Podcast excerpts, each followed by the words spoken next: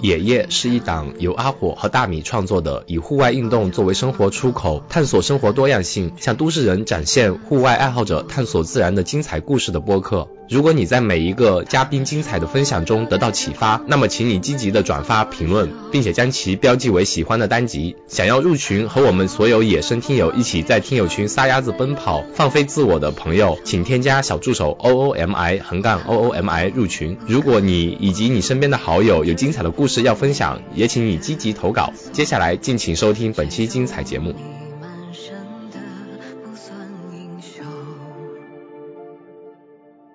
大家好，我是阿火。大家好，我是大米。哎，大米，你想一下，我们其实现在的这段时间，或者说到目前为止的生活，都是挺按既定轨道走的。嗯。那如果说有一天你可以选择脱轨、出轨，脱离现在的，这很刺激。脱离现在的生活轨道的话，你第一件事情想做的会是什么事情呢？嗯，如果有钱的话，想环游世界。环游世界，那你会选择的第一站会去哪里？先去南极好了。为什么呀？因为因为最近打折。因为最近南极的船票在打折。嗯，我们其实之前一直也有在说，说我们好像生活都是按照既定轨道在走，很少有勇气说能跳出那个既定轨道去做一些很不一样的选择，因为我们总会有这样那样的顾虑嘛。那我们这一期嘉宾就特别特别的棒，是非常非常有勇气的一个代表。他是出轨了还是脱轨了？脱轨了，脱轨了。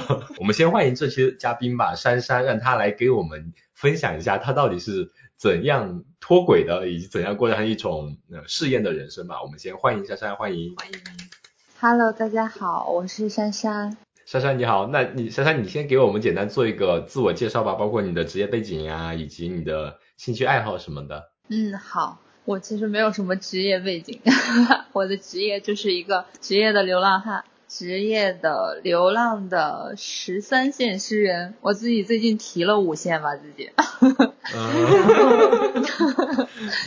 平时兴趣爱好可能就是看书、看电影、写东西，然后最近呀也有在划路冲。那其实刚刚珊珊给我们简单说了一下，是个职业流浪汉还是？十三线的小诗人，那我们就先我们就不卖关子了，就请珊珊给我们先简单介绍一下吧。就是你目前或者说你今年以来是怎样一个生活状态呢？我今年以来的话，其实确实就是一直处于一个比较流动的、比较不确定的一个旅程当中吧。今年从大概是过了年三月份的时候就离开家里面，开始就走了很多的地方，从。海南到成都，到重庆，再到云南，就等等。可能他们唯一相同点就是出发之前都没有任何的计划，去了之后也不知道会住在哪儿，也不知道会干一些什么。嗯，这真的是很很随心的流浪在任何就一个城市，也没有说一个。固定的行程计划，我就是想到哪里就去哪里这种。可能有一些朋友他们会误认为我是在旅行，但就我跟他们具体聊了一下，我是住在大山里啊，或者是住在哪里啊等等这些事情之后，他们觉得哦，好吧，你确实是在流浪。因为旅行，我们起码对旅行有一些，比如说最低的住宿标准啊，或者说去游玩的标准呀。要去景点啊，去打卡呀，去体验什么东西啊？但是对于 你来说的话，好像真的就是居无定所，正在漂泊的那种感觉。是的。那珊珊，其实你前面也给自己介绍了一下自己嘛，比如说你是十三线的小诗人啊，那你自己自我认知的标签会有哪些呢？自我认知的话，可能比较抽象一点，可能是一是我就是很显著的就是理想主义，二是。天真过火，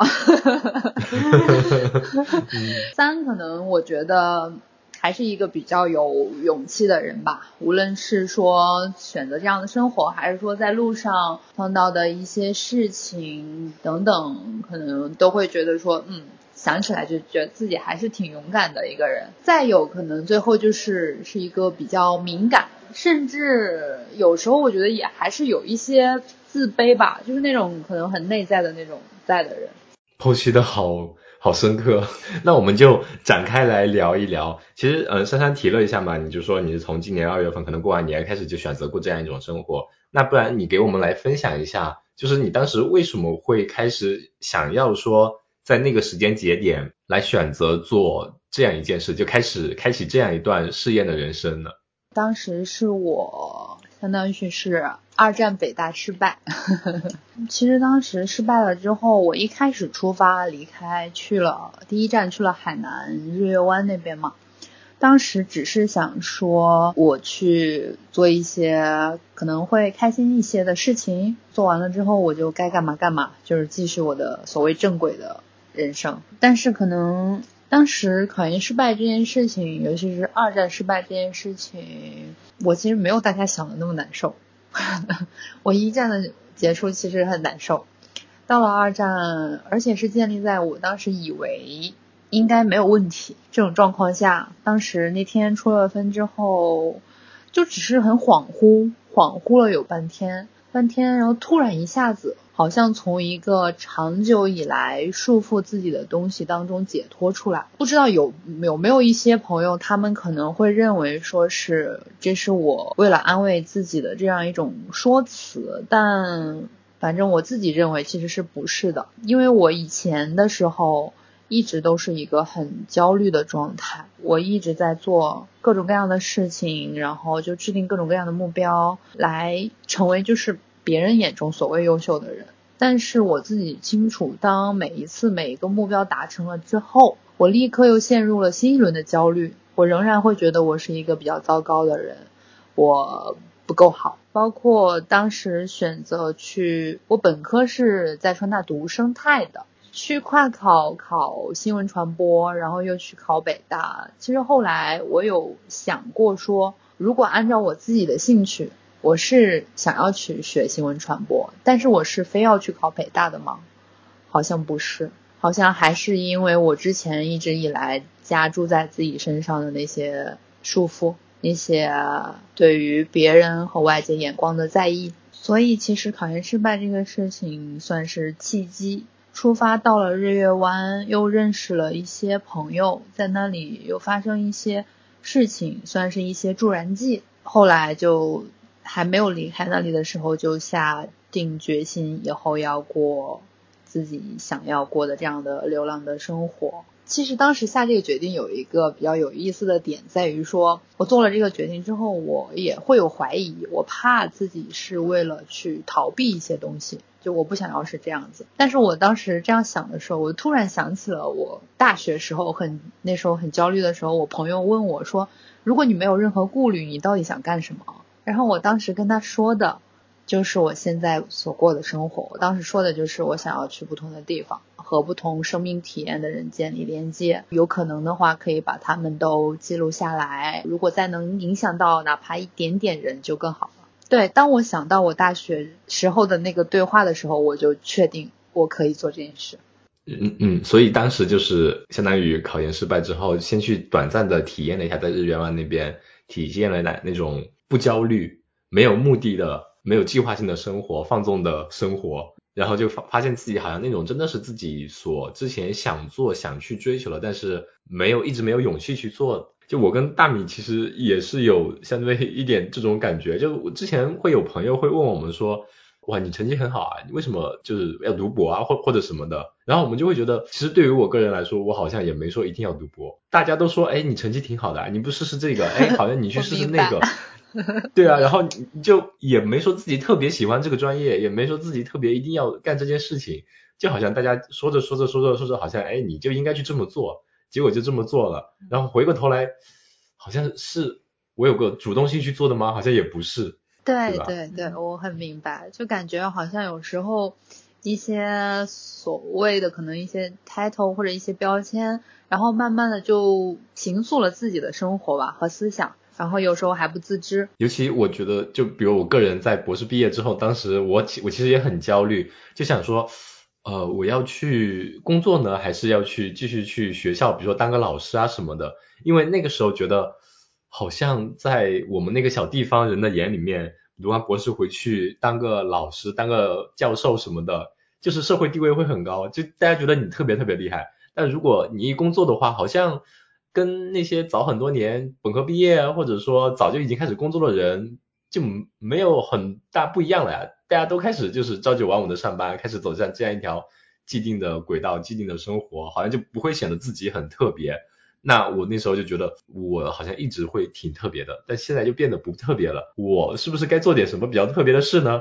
但是又觉得自己好像没能力去做那个特别的事。社会最终会告诉你，你只不过是一个普通人。对，真的就是没有什么特别的。对我们大家都都没有什么特别的，但是当时做那些选择的时候，就会觉得很难受，感觉好像我在在被逼着做一些什么事情一样。但是你说让我真的想做什么吧，我可能当下来说就真的想跟大美说了，就想到处去看一看，去玩一玩。但是生活就有很多东西是束缚着的那种，你好像说让让你马上抛下一切去流浪去生活，我感觉可能这个房贷要还，就这里你回去之后还能回得来吗？还有医保啊什么怎么办呢？我一想起来一堆，觉得没有安全感那种。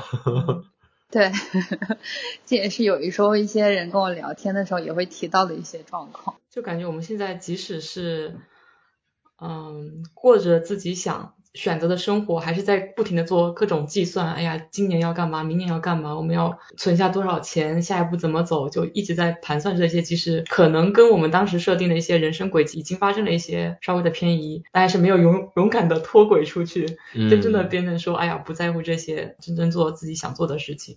包括昨天，其实我们都还在为这个进行了一一一番争吵，突然的突然的情绪失控。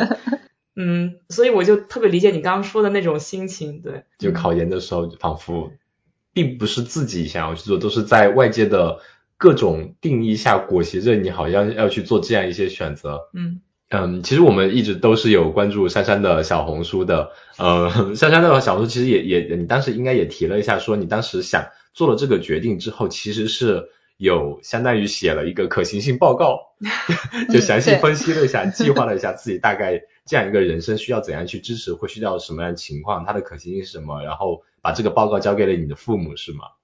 是的，就很好笑。其实，其实我知道，我不写这个 Word，不写这个文档，我只是简单的可能跟我爸妈聊一下，说一下，他们也不会反对的。其实，因为我觉得这一点还是很幸运的。可能从小到大，他们也都是让我自己的事情自己做决定，所以他们一是理解我，二是也信任我吧。但我当时是会觉得说。毕竟这个选择可能不是那么的常规，他们可能会支持我，但也会有很多的顾虑，很多的担心，所以我当时还是写了这样一个 Word，然后里面写了说我大概要过一种什么样的生活，我会去具体的做一些什么。如果说后来我不想要这样子生活了，嗯，我的退路又在哪里？当时其实写这个东西，相当于我做这个决定，并不是说我事先把这些考虑周全了，我做了这个决定，而是我在做了这个决定之后，我觉得为了让他们放心，我再去理性的把这些给分析出来，然后让他们去看这样一个东西。其实相当于也是你自己也梳理了一下你后续的路要怎么走，会遇到什么样的问题。那最差的结果就是回来之后你的计划是什么？这样子？呃，对，也是这样子。但当时很好笑，就是我梳理完了，我已经写好很久了。我是写好之后，大概有过了有一周多吧，才发给他们。就是这中间自己也会有一些犹豫，有一些害怕，就不是害怕他们反对，就是。会有那种感觉，是我一旦把这个 Word 发给了他们，就说明我这个决定是真正的落下了的这种感觉。嗯嗯，就你要开始正式被逐出家门了。对。那父母当时看到你这个文档是呃有什么反应吗？就我爸妈其实他们都不是那种非常善于表达的人，所以我当时发给他们之后，我记得我我妈妈她应该是说好。就回了一个好，知道了。我爸应该是说，那你现在需要多少钱？啊，真的，父母就是 天使轮。对呀。母亲就是你支持你所有的决定，好，父亲就是财政财政上支持你需要多少钱。嗯，所以当时他们这样子，我我也一下就是可能更安心一些吧。但是因为你你想跨专业考的是新闻传播。我觉得这个是需要对整个社会啊，或者是或者这种社交媒体平台比较敏感一点的，对吧？我觉得其实你在这个过程中也是在实践中学习啊，你就跟不同的人接触，锻炼一下自己的各种，包括对社会的观察，就挺挺好的。不一定说这这这些时间就是浪费啊。对，我也觉得，而且我当时可能有一个自己的感受是觉得说，我这样子出来，无论是包括我现在真实的去这样经历过之后。也验证了，是说我去到这些地方，认识了这些不同的人，然后又多了一些更多的可能，无论是对外的一些体悟，还是对自我的一种觉察吧。他们整个的这些都让我会觉得说，比我当时匆忙的选择一个工作，或者是说再去重复之前的学习，可能都收获的要多得多吧。嗯，你你爸妈也好开明，我感觉 是的，一般很正常的，也不是正常吧，就是我们之前按照我们接触过的我们自己的父母来说的话，他们可能对我家有个流传很久的段子，就是我不是博士毕业了，然后我跟我妈说，哎呀，我想过几年再去读个书。第一遍说的时候，我妈说你心不要那么高。第二遍她说，我祝你早生贵子。小时候，而且父母很搞笑，他们会跟我说。你一定要好好读书啊！你不好好读书的话，以后找不到工作，我只能给你个蛇皮袋，你去火车站捡啤酒瓶了。这都是这种。那，这样看来，我父母确实还是挺开明的。我父母其实他不是特别能清楚的了解我到底做的这个是一个什么样的事情，就无论说是自媒体啊，还是说我。做一些撰稿的工作，或者是写诗，因为可能对他们来说，这不太看起来不太像是一个可以谋生的事情，但是他们可能就是完全是基于爱的这个基础上来支持我吧。尤其是我妈妈，她可能每次有时候打电话的时候，她不太明白我在做些什么，但是他就会说，他会问我说：“你现在觉得是觉得很开心吗？”我说：“对呀，我现在比我以前任何的时候都觉得开心。”他就会说，嗯，那就可以，那就好。真的是父母的爱，真的是以爱为前提的，其他事情都是支持你。我觉得家庭氛围挺重要，就是感觉你爸妈也不是很在意别人，不是哎，别人会问，哎呀，你女儿毕业之后去哪了呀？他们可能也不是很在意别人怎么说。但我父母还有阿火父母都是那种。但其实这个我也不知道，我不知道他们现在被别人问的时候 他们是怎么说。最起码他们没没像你说，但是我和阿火的父母都是那种，在一个小地方，大家都是。村头发生什么事，村委就全全知道那种，就他们会听到很多别人问，啊，比如说我们俩在在澳洲，别人会问，哎，你们孩子毕业了吗？啊，他们结婚了吗？他们还怎么还不要小孩啊？就各种，他们可能比较在意别人的。眼光嘛，导致我们多多少少还是有一点，就是想要挣脱，但是很难很难，就从小经历的这些，很难让我们自己觉得彻底把这些别人怎么想的事情给放下。哦，明白。那我们对讲回来，其实刚刚这一段已经聊了蛮多，呃，珊珊就是，但是为什么做出这样一个选择，以及父母的态度。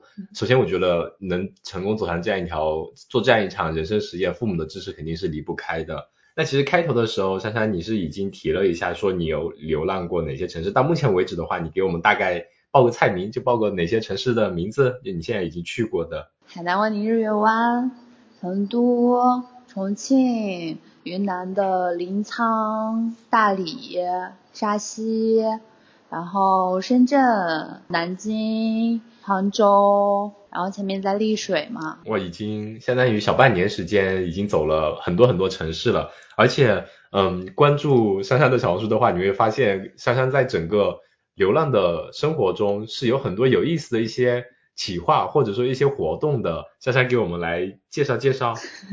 之前的时候，先是在海南那边，在海边的时候摆摊卖诗，卖自己写的诗。到了云南大理，在大理古城又摆摊聊天儿。到了深圳的时候，是出了一个叫做“出售勇气”的计划。再到在成都，其实当时也有去卖信件交换，当时在街头，但那个好像之前没有没有具体的发过。那我们一场场来讲好了，在海南那边，你的摆摊卖诗，我们先来回到一开始，就是珊珊你说你是诗人，是因为你之前。就是喜欢写诗吗？对，之前的时候其实也什么都写吧，就是写一些文章，写诗大概是从大学的时候开始的。我到现在都还记得，我写第一首诗是在大学上一个专业课，然后我就特别困，老师在上面讲，我在下面特别困，然后就是在那种半梦半醒之间，就写了一个就是比较可能那时候是属于比较调侃和俏皮一点的，关于说我上课在睡，然后又听到一些什么乳糖操纵子这些生物名词的这种一个比较好笑的东西。后面的话就觉得说，哎，对这种题材，对这种诗的这种文体，还是觉得比较跟我可能有时候想要表达的一些东西比较能够贴合，然后就开始会写写诗这种吧。然后一般可能有一些感触的时候，尤其是那种定格式的、碎片式的一些感触，就会以诗的这种形式。诗体应该算是现代诗的那这一类别。呃对。现在会有把你的诗歌投稿到一些期刊什么的吗？其实我到像导师问话一样，好奇，纯粹好奇。不好意思，老师没有呢，怎么办？就 是老师给你出。好的，到现在也没有哎，我没有投过稿，我也不知道我为什么没有投过稿，但是就是没有投过稿。但是你你写的应该是都自己都有记录保存下来的哦，而且我看到你是在小红书上你其实也都有发你自己的诗歌的。是的，之前经常发，最近可能没有太发，但肯定一般都是会记录下来，然后大部分也都会在朋友圈发。那你当时在海南卖诗的时候，嗯，会有顾客来是让你。告诉你他想表达一种什么情绪，然后让你给他写吗？是命题作文呢还是自己书写的呢？我嗯，当时在海南那次的卖诗是直接就是卖我自己写的诗，我是制作了明信片。哦。我以为是那种拿个打字机坐在路边，然后别人给你几个主题词，你就给他写完一首诗。我们不是之前 对看到墨尔本这边有好多街头艺人就是这样，拿了白纸，拿了打字机就。我在成都的时候倒是当时说卖交换信件和写诗，那个时候卖的诗是说可以现场为对方，我可能问他几个问题，然后我来给他写一首诗这样子。这个我感觉也很有意思。那你当时的收入怎么样呢？收入还行，当时不仅有线下的收入，还有线上的收入。对，因为当时我我当时在海南，在一个民宿里嘛做义工，当时，然后我们也有一个社群，我只是说，哎，我在这里摆摊卖诗，大家快来。但是可能有一些人他主动的说帮我去发了朋友圈啊，或者怎么样，就最后就是线下有一些路过的游客呀，或者是朋友呀，线上也有一些。陌生的人来找我来买诗，但是因为我都是我卖的这些东西都是都是那种随缘定价或者是看着给，当时也没有很多钱，大概有四百多块钱吧。嗯，那很不错，很不错的一笔收入。那还是已经很开心了，当时。而且当时其实卖诗这件事情还有一个非常有意思的后续，我在已经离开。海南比较久了，在我过了有一两个月去云南的车上，有一个陌生的人，他来加我微信，说是他朋友推给他的，因为他当时在他朋友的那个朋友圈里看到了我当时摆摊卖诗的照片，他说他当时一下就觉得很感动，觉得真的有人可以在这样生活。然后他当时说的时候，那一下我也觉得很感动。我当时在车上，我一下就觉得说。做什么都可以，宇宙会照看你的。就那一瞬间，就是这句话的这种感觉，就是好像我只是在做自己想要做的事情，但是它却在这个宇宙的某一个点上引起了那么一些变化。不管这个变化我最后有没有看得到，相当于小蝴蝶扇动了一下翅膀，在太阳彼岸发生了什么事情。你也不知道，但是冥冥之中你有感觉是有些东西不一样了，或者说带给别人来说有些东西会不一样。对，然后当时那件事情就一下子给了我更多的信心和力量。哇，这真的好棒！就我总觉得我们有时候在整个常规的工作中，我们知道我们自己的职业技能是可以为这个社会做一些贡献的。嗯。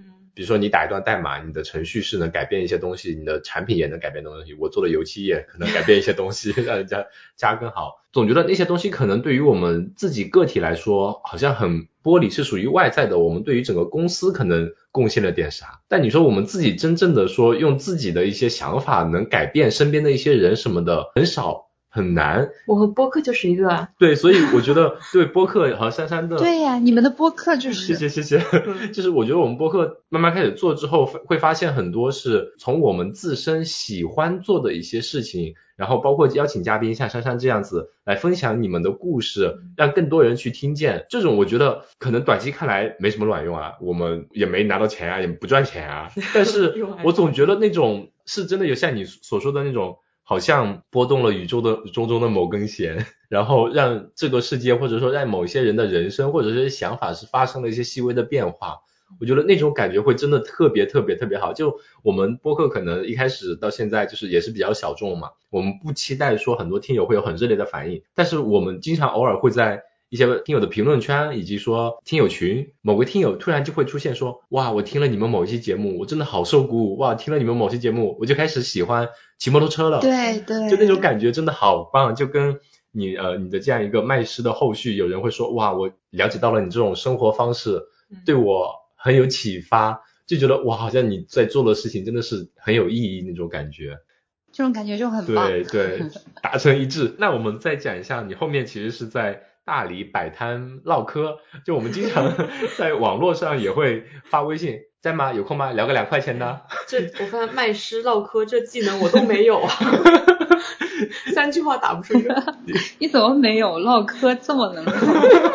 特别搞笑，就就差一个摊儿。对啊，所以你当时那个企划又是具体是怎么操作的呢？就是其实这些东西说是实话，就只是说当时想要去做，然后就去做了。那时候我在大大理那边嘛，然后大理那时候特别的晒，我就白天也出不去门儿。到了晚上，我觉得我得干点啥呀？我想干点啥呢？啥也没有，而且当时那些卖的吃的明信片我也没有在印，也没有。那我就手头就拿了一块破布，拿着我平板儿就写上说唠嗑，看着给，然后就就那样往那个。路边一坐，你知道吗？而且当时我是一一头大红色正红的那种红头发，坐在那儿特别的扎眼，就是路过的他们即使可能不坐下来聊，他们也要看看我，甚至有的人要给我拍个照。然后，而且我就如果没有人的时候，我就往那儿一坐，抱着腿，就感觉有点像那种卖身卖艺什么，就是就古代你知道插根草。就特别搞笑，当时当时是觉得说，可能有一些人他们会想要去聊一些天儿，或者是即使是说一些非常无意义的话，就是所谓无意义的话，但生活里可能没有这样一个出口，我就想说，哎，那我就坐下来吧，等待和一些人有一些比较奇妙的连接。对，然后当时碰到的人都还挺有意思的。一开，其中有一天是一个妈妈，然后领着她的她儿子还有她女儿，就是哥哥和妹妹，他们就矛盾很大。她妈妈就路过那里看到我就说，就说哎这是聊天吗？然后就把她两个孩子放在我那里，说让我来跟他们聊一聊，调和一下哈。这这个在那我们那有个节目叫什么？贤士婆和是老。我当时其实一开始特别懵，因为我不是很很经常和这种小朋友。他当时那个大概一个是上初中，一个是上小学。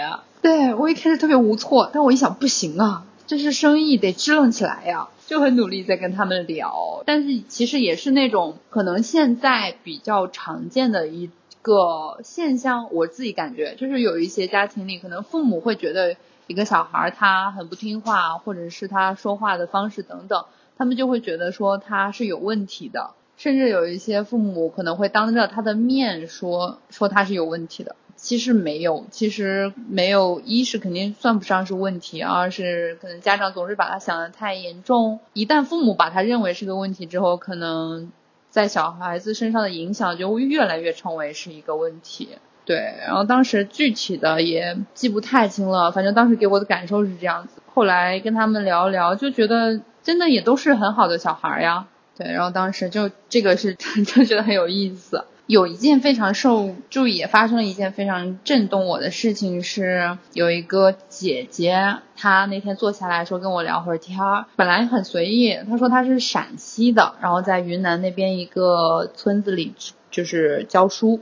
我说你为什么陕西的要跑这么远来这里教书？他说他是来支教嘛，他说到支教，我当时心里有根弦就动了。我说你支教多久呀？他说两年。他说两年的时候，我一下子就是我大学的时候参加过一个叫就国内不知道你们有没有听过叫美丽中国的一个公益的支教的组织。我了解到的是，只有他会算是在国内算是比较长的支教，就是两年嘛。我当时也是在学校里，在那个社团里，而且做了很多关于他的宣传呀、推广啊这些东西。我就问他，我说。他说完两年，我说是美丽中国吗？他说是，哇，那一下我，就感觉浑身过电。然后我当时就跟他聊起来，说，就我们俩就同时能够背出，就美丽中国他提的愿景是说，说想要让所有的中国孩子无论出身都可以获得同等的优质教育。对，因为当时我在那个社团的时候，我也感触很大。我当时有一次在线下做展会，和到那个摊位上来了解的人就一遍一遍。那天我可能又重复了有上百遍这句话。对，所以当时那天碰到他，我就一下觉得很感动。然后我就跟他聊起来他支教时候具体的生活。他说他刚到那里的时候，天天都在哭，因为条件也很艰苦。山里的孩子们呢，就是。不是他们不好，而是他们可能小从小没有被说，就是有比如可能有礼貌，或者是有就是这种礼仪上的东西嘛，他们可能不是很懂，所以初期他跟他们相处的过程中也会就是受到很多的可能委屈也好，或者是一些难以调和的矛盾也好吧，类似这种事情。然后那些小朋友他教的也很小，是一二年级，所以他就。当时天天哭，哭完了第二天继续去上课，然后聊到最后，我就问他说：“你有没有一刻后悔过？”他完全没有犹豫跟我说没有，然后我那一下泪就出来了。后来他走的时候，我就我就抱了抱他，我说：“我说真的谢谢你，就是你做的是一件如此伟大的事情。”他乡遇故知，可能就是这种呃，也不算故知，就是遇到一个知音。在你之前怎么说呢？坚持过的事情上面，他也在不断的坚持着做着，这种感动可能真的就是很难以用语言去表达。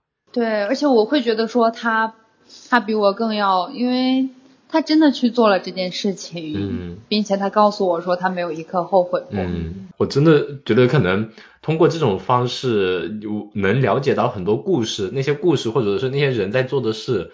是目前在这个社交媒体上所不被注意的或不被被发掘出来的，可能真的就是这种平常生活中的一些别人正在做的事情，反而是更有价值的东西。换种说法，可能当你真的考进了北大，每天在赶 due 学习的时候，看书的时候，你不会知道这样的故事。是的，也是一种很非常非常不一样的人生的收获吧。其实我们以前学校的时候也会有叫支教保研。就是你可以选择保研，但是你第一年或者两年，好像一到两年必须要去呃湘西那边嘛，就湖南的西部去支教那一两年，然后回来继续读研究生这样子。但是是有这样一个选择，所以有很多学长学姐他们当时也会这么去做。对，但是一般支教大家都知道，就是那种条件都会相对比较艰苦嘛。对，而且可能跟这个美丽中国这个不太一样的地方，又在于说，美丽中国它可能是它每年招的都是一些毕业生，相当于对一些人来说去做这个事情没有任何的回报。相当于你应届毕业生的身份去工作，去这样一个地方做两年，对于你的主业可能没有很大的帮助的。嗯，但是他对这个社会的改变肯定是有非常非常不一样的东西的。有很大的改变。对，甚至我觉得说，哪怕对于这个社会，他做的这个东西可能非常不能够说一下子体现出来，但是他所带给那些孩子的影响是实实在在发生。嗯，是改变他们一生的，甚至有可能。那你唠嗑就呃这边两个特别有意思的经历之外，还有其他的有意思的经历吗？其他的啊，其他的就，哎呀，反正其实每一个都很有意思，因为你但凡一个人一个。女孩往那一坐，然后说要跟别人唠嗑，其实这个行为就很很吸引人。对，然后过来的一些就是其实也有一些呃叔叔呀，然后他想要知道我是在干嘛。那那种情况下算唠 嗑吗？还有一些，对啊，我当时很想说，我想叔叔你要是不唠嗑，你要是只是为了了解的话，你你等我下来。我我这是个正经工作，你不要打扰我赚钱。对，嗯嗯，就很好笑。然后后来也有一些，当时有一个女孩子，她她跟我聊完之后，她说，她说我能不能就是我不聊了，但是我还想要继续坐在你这儿待着。然后说，因为感觉坐在你旁边就会觉得心很定，就是她说就很莫名其妙，就觉得坐在我旁边就感觉心很定。我说那可以，那就类似的就基本上说就来的人，可能大家都。共同多少有点有点小病吧，挺有意思的。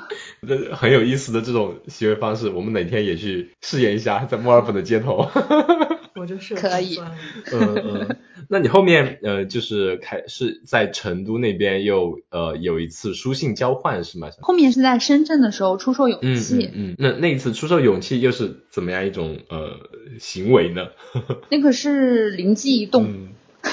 那个灵机一动，就在去深圳的高铁上。但是当时可能跟前两次不太一样的是，因为前两次有这样一些震动到我的事情发生，我意识到了我可能可以做一些对别人有一。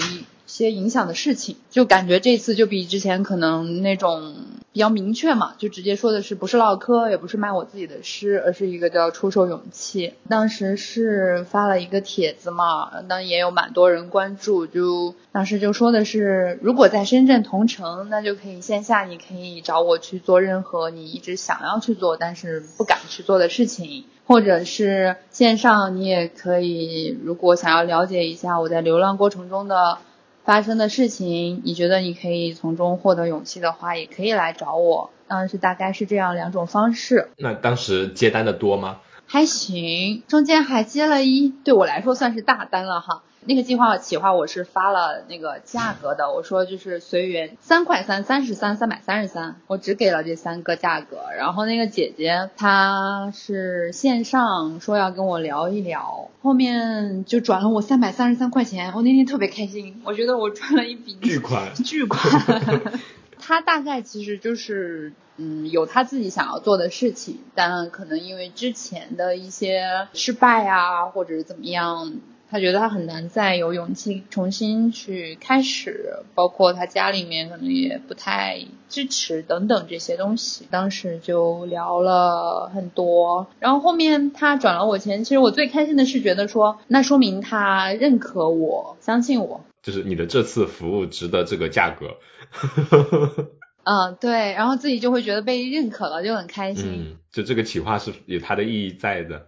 对，然后来线下也有朋友说，呃，有一个小姐姐约我去爬山，在深圳的时候约我们去爬山。爬山她倒是没聊什么，她就是想要说见我见见我，然后我们一起玩一玩，聊聊天，她就觉得很开心了。然后后面后面过了两天，她告诉我说她辞职了。就是你，他就是他，他在跟你出去爬山这个过程中有聊这个事情吗？说自己准备辞职，没有勇气这就是没有聊说他准备辞职，但是大概就说了他现在的一个工作的状况，然后觉得说他的状态可能不是特别的好，但他没有提说我准备要辞职了。然后过了两天，他突然告诉我说他辞职了。哇，这也是你真的感觉贩卖成功了一一部分勇气。对，我也觉得啊，当时就是，我就说好，我说真棒，真棒，来跟我一起去流浪吧。是的，嗯，这个很有意思，我觉得就我们现在就包括开篇我们就讲了，我跟大米可能也真的就是缺少这样一份勇气去做一些决定。嗯，我觉得说出售勇气，可能我们很多时候会有，不管做一些大的小的呃事情或者小的事情，就真的可能就缺那么临门一脚。如果你一说，哎呀，我好像要不算了吧。一次算了，两次算了，你可能真的就会错过很多很多很多东西，你对很多事情的选择态度也会不一样。我后面开始就是试就试一下嘛，有什么大不了的，这个结果好像也没很差嘛，然后就会去试。那不断尝试之后，自己可能本身对于很多以前不敢做的事情，反而会更加敞开心胸了。而且我觉得你这部分也很重要的一点就是，很多时候你说，哎，要不算了吧，但是这个时候如果旁边有一个人说。怕什么？冲上！那你可能就真的去做了，对，就会容易上头。这种勇气也是的 确，对，就是这样的，对，可以感染、可以传染的、可以传递的这种感觉。是的，然后当你迈出第一步，然后就像你刚才说的，它就慢慢的会有一个，一是会有反馈，二是会形成惯性。我就无所畏惧那种感觉，什么都想去尝试一下。对。因为你真的发现没关系。嗯，是的，就是很多结果可能在我们看来，你觉得会很害怕的一个结果，其实并不见得会那么害怕，它结果并不会像你所担心的那么差，甚至会很好。哇，这这个这个企划真的很棒。在深圳之后的话，你相当于是开始呃成都那边的那个书信交换计划，对吗？对，但是当时在成都那个之所以后来也没有发出来，就是因为。去先是第一天去摆摊，当时我是还没到成都的时候，就有当时在成都的朋陌生的朋友，他在平台关注我，然后跟我说，呃，成都现在有一个街叫望平街，那里有很多有意思的人在摆摊，说我如果到了成都可以去。后面我就到成都之后我就去嘛，然后去了之后去的第一天。就被城管赶了，就那段时间刚好是城管管的特别严，就十点钟就开始赶人，而且你知道我当时因为我们并没有卖任何实体的东西啊，我就想跟那个叔叔磨一磨，我就当时我是带了个滑板，坐在我的滑板上摆了一个平板，我说叔叔我没有卖东西啊，然后叔叔说不行不行，你快快快走快走，然后我还想在那里磨蹭。那叔叔就在那里盯着，他是盯到我打车走，他才走。那你要不就 叔叔坐下跟我聊两块钱的？但是那一天还是很有，就是很开心，因为就在那儿碰到了，就是网上聊过的、认识到的，但是也没有说提前联系说，哎，我今天要来，但是就是很意外碰到了。然后也觉得很开心，嗯，这真的是缘分。是的，哦，对，说起这个，就是我我离开海南的时候，包括在海南一些朋友离开的时候，我很难过。我觉得说，我跟他们说，我说世界这么大，我们可能不会再见了。然后后面我在到处的流浪的过程中，就一次一次的在各个城市碰到之前认识的朋友，就是甚至很多是那种没有商量好就在街头碰到，就在街头，我天，缘分。对，就真的是在路上就这样碰到了。对，然后后来我就想起当时我跟朋友说，我可能再也见不到了。世界这么大，那个朋友告诉我说，不，不会的，世界这么小。的确是真的很小。不过说起来也很神奇啊，你这真的就是漫无目的的随便选城市的，也没有选到说，哎，我知道那个谁在那里，我去那边凑一下。就真的，哎，我想去这个城市，然后在街头碰到有勇气的人，都是会相互吸引的。是的。对，我记得在成都那种书信计划，就之前我们可能在一些怎么说呢，旅游景点，它经常会有说叫什么时间胶囊，或者说时间邮信箱，你可以写一封信，预定一下，对，比如五年后、十年后，让店家把这封信寄给自己，什么之类之类的。我觉得你当时的企划是，对对，有点累。对，具体是怎样一个？我当时的企划是说。是说就是有两种，一个是你可以给自己写一封信，然后区别于他那个可能几时间上的一个选择，在我这是你可以选择我以后流浪的任何一个你喜欢的地点，然后我再重新把它寄给你。然后还有一种是你写一封信，我会把它和其他陌生人的来信进行一个交换。然后发给这两个人，这个也是很棒的一个企划。虽然当时因为城管叔叔的关照 没有实行，但是你之后可以有有没有计划，比如说再重拾这个企划呢？在可能不一定是在成都，可能是在其他城市的街头。会的，就是在能够允许我摆摊的街头。对，其实刚刚这这些讲下来，嗯。珊珊的生活其实是很丰富，我觉得，而且你的很多想法、很多呃行为都是很大胆，而且很多时候是灵机一动的，真的那种灵光，我觉得这种行为真的特别好。而且在这些行为过程中，或者说在这些企划背后，你是有收获蛮多的不一样的故事。可能有不同的勇气的故事，有不同的伤感的故事，还有对这个社会的一些认知，现代的父母跟孩子之间的一些矛盾啊什么的，我觉得这些可能就像大米一开始说的，可能是你在北大的学堂里面不会学到的一些东西，就没有那么实际的例子吧？可能。嗯嗯，我们有一个问题想问的就是，你在这个流浪的过程中。除了你爸爸的天使轮投资，不知道有没有啊？开玩笑的，就是你其实会有做这些企划来赚钱。那这些这些收入是呃足够支撑你目前所有的流浪的生活的开支的吗？嗯，现在我大概是这样子的，一部分是来源于我爸的投资，还有一部分就刚才这些企划，然后再有的话，可能现在自媒体也能接一些可能商务啊或者怎么样，然后还有一些撰稿嘛，嗯，从事实来讲的话是完全能够支撑的。但可能我不想引起一个一些误导的地方在于说，这是建立在我对于可能物质生活这种要求很低的情况下。对，就可能比如说，呃，我出来就像是我住在大山，之前我在云南的时候也会也有住在大山里面陌生人家里，再有可能一些朋友他邀请我去，我当时还有朋友邀请我去他的茶厂，反正就是种种。东西一是让我可能住宿上没有花太多的钱，然后我又对于流浪来说，可能吃住以外的几乎就没有什么其他的花销了。然后在这种状况下，其实人很容易活下来。对于物质生活比较要求比较低，就相对。呃，不在这一块关注太多的话，其实整个生活成本是相对比较低的。嗯，呃，我想说，就是因为我在这样生活之后，身边接触到的可能一个像类似的这种人群也会比较多。然后他们都会聊到说，就物欲比较低，而且算过，就是大家可能都算过一笔账，说如果我在大城市里工作，一个月多少多少钱，但是我可能除去房租，然后除去我吃啊，或者是喝，就等等这些花销，和我在这样生活的过程中。我只赚到了可能那那样的一半的钱，但是就完全足够我这样的生活。而且大家好像都有一种，并不是说我被迫来降低这个物欲去符合我现在的收入标准，而是大家在这样生活之后，可能自然而然的就觉得很多东西。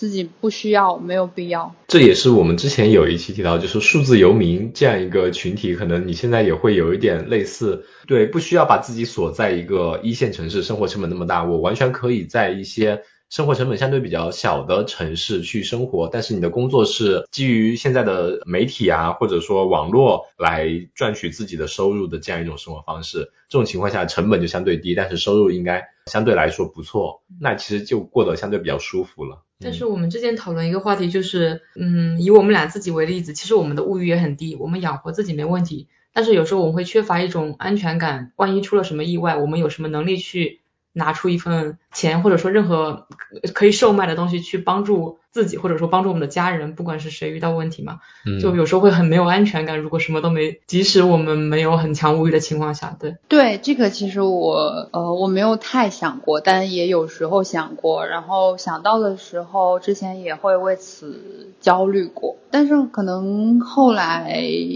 在这个过程中，一是觉得说。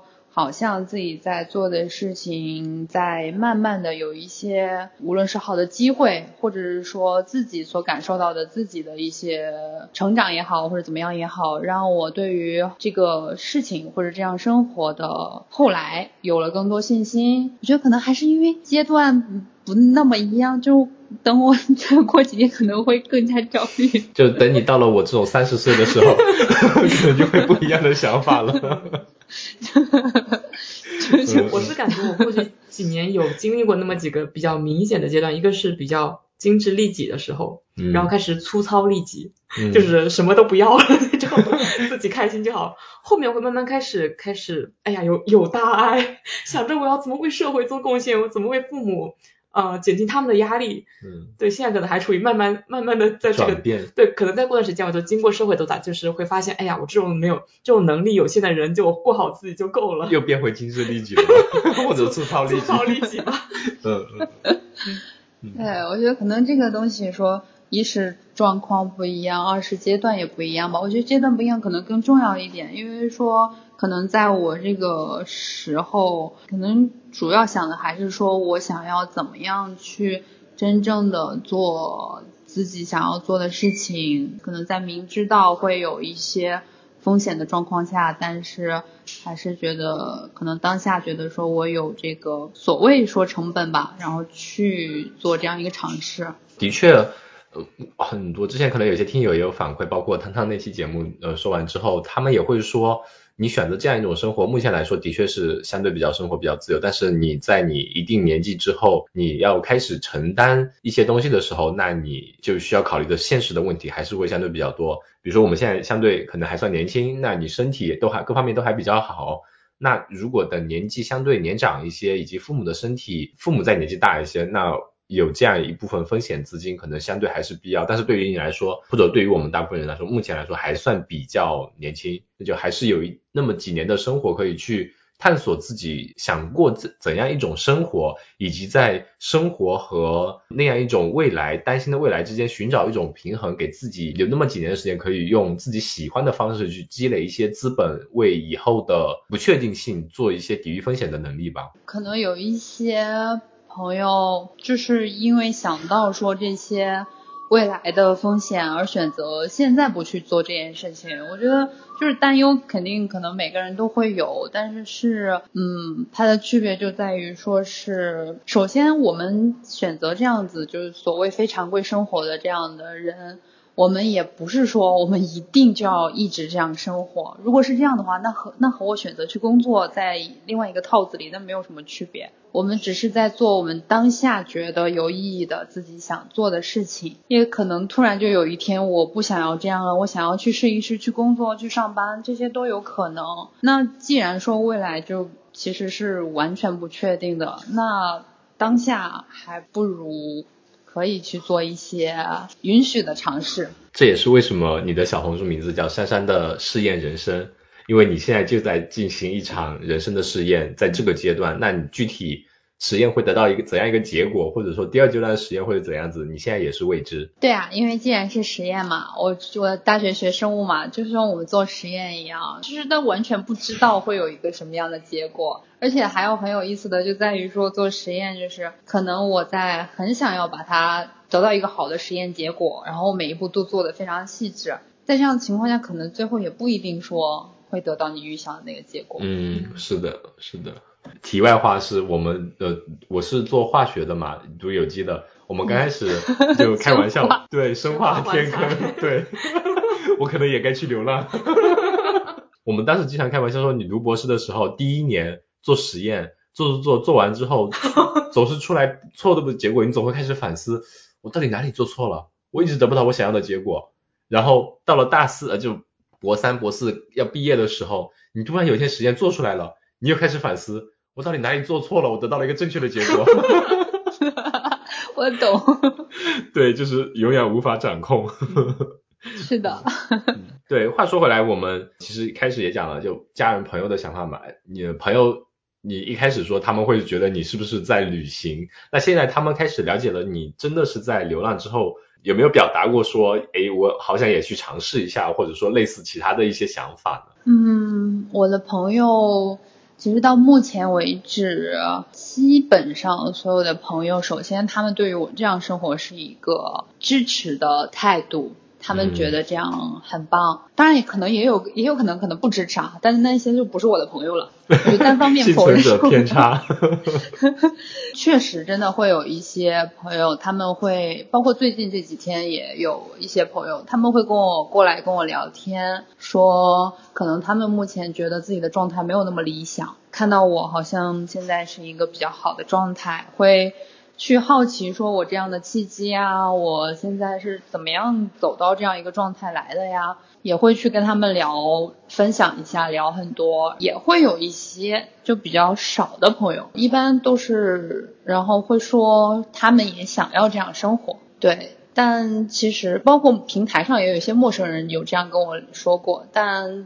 如果一旦他们说想要这样生活的时候，我其实态度是比较谨慎的。就我可能会跟他们讲说，我觉得就比较重要的是，我跟他说最关键的一点是，就是其实你选择做什么都行，但是你要搞清楚你是为了去逃避一些东西，还是为了去面对一些东西。我觉得说，我说只要你把这个搞清楚了，那你就做什么你都可以。我觉得也是很有必要的，包括听友也一样，或者一些朋友，如果想进行这样一种尝试，你不妨可以下学习一下珊珊，你把整个可行性列一下，考虑一下你需要面对的是什么，然后你是不是能接受那样的结果，以及你最差的结果是你这样一场人生事业失败之后，你需要你你该去怎么做，可以适当的考虑一下，然后平衡一下，你觉得你是不是有这个勇气去这么做，而不是盲目的。一听说哇，珊珊的生活好棒，我也要这么做。然后底下，哎，老板，我辞职，明天我要去流浪了，就 这样就有点。老板问你去哪里，我要去南极。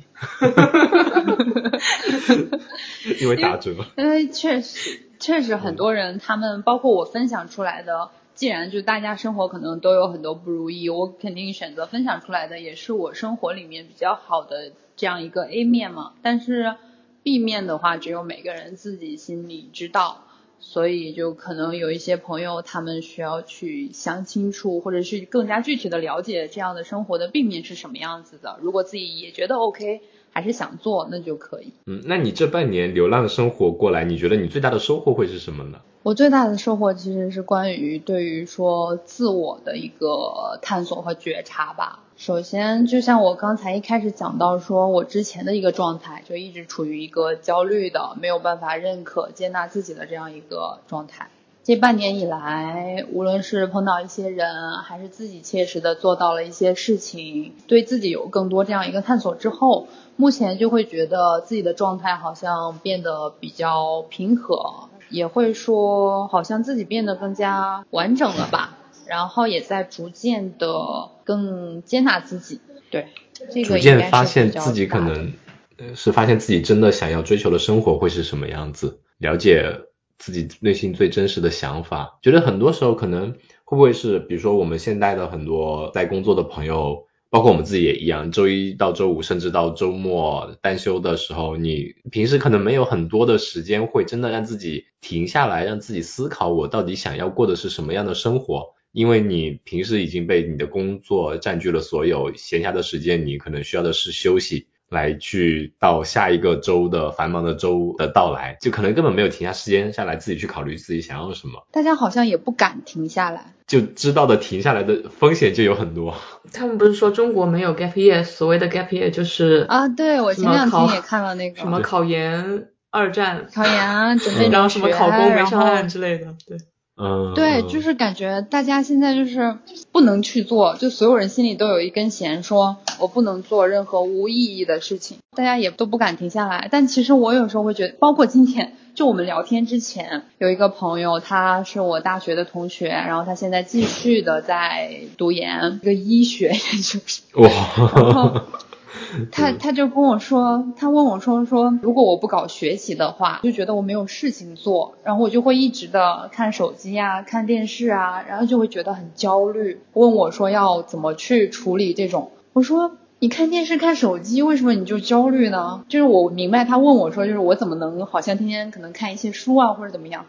我先，然后我说可能我看书那些在别人看来也是一些无意义的事情呀。你可能首先要停止这种对自我的一种。选择，或者是对，就你想要看电视，你就看电视呗；你看手机，你就看手机呗。就一旦你停下了这种 PUA，可能你本身明明可以从这件事情里获得快乐，然后当你获得快乐之后，你就能够平和下来，然后再去做一些其他的事情，这都是 OK 的嘛。我其实也有一点，以前就是我感觉，因为呃一直读书或者一直工作，如果长时间一放假放了超过两个星期。我会有点心慌，我我在干嘛？我感觉怎么 什么事都没干啊？就再回去还能不能干得干得了这些活？会有一种就是不安或者说恐惧，就是很不安那种。社会需要你。对，你说这个，你对你说这个，你我想起就包括刚才。刚才大米不是还提到那篇文章吗？那篇文章里面，当时我看到有一句话特别好笑，他说，就公司里不愿意招那种可能有过 gap year 或者怎么样这种经历的人，因为说他们家里要么要么家里有钱，要么自己太有想法，而且经过了这种不干啥的这种生活之后，他们就没有办法成为合格的螺丝钉。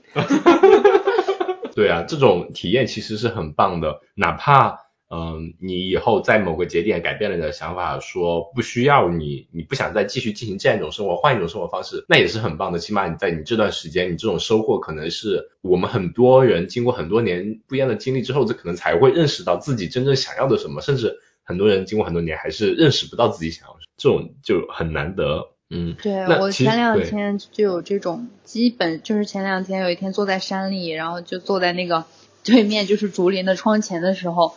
那一瞬间就是那种就很想哭，就觉得是被就是一种感动吧，反正就很想哭。那天我就突然想到说，无论我以后还要不要这样生活，会这样生活多久，但这一些日子，这些不同的经历，就是是这一生中非常难得的事情。我刚刚你听你想说，其实嗯，我们给大家一个消息，就是我们前两期的嘉宾汤汤，他之前是在山里生活，但是珊珊在。关顾了，或者说，呃，去了桐树后之后，在某一个夜晚，他们喝酒聊天之后，突然做了一个灵机一动，做了一个决定。汤汤跟珊珊开始了交换人生。现在呢，珊珊是像他刚刚说的，留守在山里的窗前。对不起，我的前鼻音后鼻音吗？不是，刚刚那段堪比八百遍文本背过。对，汤汤跟珊珊有有点拗口啊，所以珊珊现在是留在了桐树后的那个漂亮的竹林的窗前。你刚才说你想哭，我以为是你想说，明明我在过流浪的生活，为什么我现在被汤汤锁在了这里？你说出了真相，是我真相了。对，所以现在汤汤是在外面流浪，他前两天还跟我们分享说他是流浪到了厦门，在厦门看海。然后珊珊是说，我们约个时间吧，我要去种地了。对，我们可以后面可以请，当你们过完这一阶段的交换人生试验之后，我们可以在一起坐下来再聊一聊这段不一样的体验。目前来说，你是有什么样的呃感想的？交换了和汤汤的人生。其实一开始我真的有一种，就他刚说他要走的时候，我真的觉得我被骗了。就怎么回事？就把我骗到山里来种地了，就是因为他走了。你知道我那个行李，他住的那个地方，你搬那些行李上去，这要费老大劲的。他走了之后，就我就注定，就我想走，我可能都要再掂量掂量的那种状况。后面就是自己待下来，其实就还挺适应的。而且我觉得我都不知道这种适应是怎么发生的，因为其实在此之前，我到处流浪的过程中，包括我自己。流浪之前，我的状况可能是说不太能够适应太长时间的独处。对，不然也不会灵机一动去路边摆摊找人唠嗑。对，尤其是这种，就是现在是真正的独处，就只要我不出门，走个几分钟下去，我人都看不到，就一天一天的，我一个人都看不到。对，然后但就很适应，就每一天觉得自己。想要看书啊，看电影啊，写东西啊，看剧啊，就等等这些，就觉得好像自己想做的事情都排不过来，然后也不想要去出门，然后去跟别人聊天、social 等等这些，反而每天就觉得嗯很舒服，自己又过了没有意义的一天。是我这种这种状态就特别好，你能在。任何一个情况下都能适应下来，去专心的做自己喜欢想做的事，脑海里的每一个想法都把它实现起来，就这种感觉。对，而且山里我觉得，尤其是那个窗前，我觉得确实是非常治愈的。就每一次可能呃累了，然后就坐在那窗前盯着外面发呆，就会觉得说，就是这里虽然没有人，但是好像有万物在跟我对话，然后我跟他们好像慢慢慢的都在。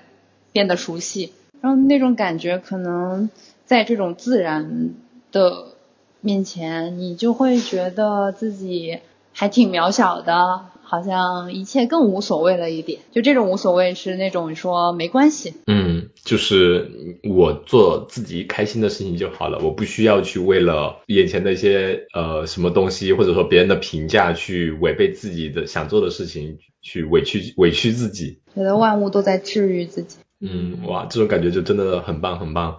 嗯，那我们这一期其实分享的就并不是想说鼓励大家马上丢下目前的所有东西去流浪，只是珊珊的这种生活给我们另外一种思考吧，能让我们有很大的勇气去做一些决定。做一些选择，让去探索一下自己内心真的想要的生活是什么样的，自己喜欢做的事情是什么。那我们可能很多时候甚至没有不会有勇气停下来去思考自己想要的是什么。我突然又灵机一动，珊珊，不然我们一起来一个策划，你的那些行为，我们能不能跟爷爷的听友一起把这种那些行为保持下去？比如说有听友想要你的一首诗，或者说有在深圳周边的哦，我我现在应该是在浙江那边附近的听友，对，跟你做一件想要购买你的勇气，以及你的一封来自远方的书信，可以吗？可以呀，购买什么都可以。可以，那我们后面听友就是，如果你还在因为某一件事情犹豫不决，或者说你想要一首珊珊来自山里面的诗，或者让让珊珊给你传递一份她的勇气，那么就跟我们说，我们一定会传达到位，或者说建立你跟珊珊的联系，让你打开那扇勇气的窗窗吧。只要人人都 gap 过，就没有 HR 会问我问你为什么会有这个 gap year，是问哎为什么就你不去玩？大家都去了呀，你这个一直工作，你是不是有什么问题？是的，大米说的太对了。所以我们卷起来吧，每个人都卷起来，一定要 gap 掉。看谁 gap 的更是的，每个人都来流浪。嗯嗯嗯，好的，那我们后续大家有兴趣的一定要去关注一下珊珊的，比如小红书账号呀，叫珊珊的试验人生。大家可以在上面看到珊珊之前做的一些策划的分享，以及她自己写的每一首诗。那么你如果想让汤汤为你写一首诗的话，哦，珊珊，不好意思，再给你个 NG，重新再来一次。对，那么我们是交换了人生，不是交换了名字。我的，我的，我的。那么你如果想要珊珊为你写一首诗的话，也可以在我们的评论区留言，或者说在珊珊的小红书上面去留言。那么珊珊肯定会很开心的为你写一首关于勇气的诗，或者分享一个关于勇气的故事。那我们这一期非常非常感谢珊珊给我们分享她的故事。最后的话，珊珊如果可以给我们听友讲一句话的话，你会说什么呢？我刚才就想到了，我说你不让我讲，我也要讲一句话呢。嗯，是什么呢？是宇宙带你去哪儿你就去哪儿，然后顺势做一切你想做的事情，宇宙会照看你的。哇，宇宙会照看你的，我感觉宇宙会照看你这一句话就可以赶走你所有的不安。嗯啊，我现在就去买去南极的机票，不对，不好意思，机票。非常非常非常的棒，谢谢珊珊你的分享。对，希望我们以后能听到你更多的有意思的企划，希望能有一天在某个城市的街头看到你在那边贩卖你的勇气，或者说唠嗑。是的。我我更大的那个啥就是希望疫情好一点，我能够去全世界。哇，这个就很棒了，那就是在墨尔本的街头了。那为什么我们还在这边留着？好的，那我们期待在世界某个角落的不期而遇。好，谢谢，拜拜，拜拜。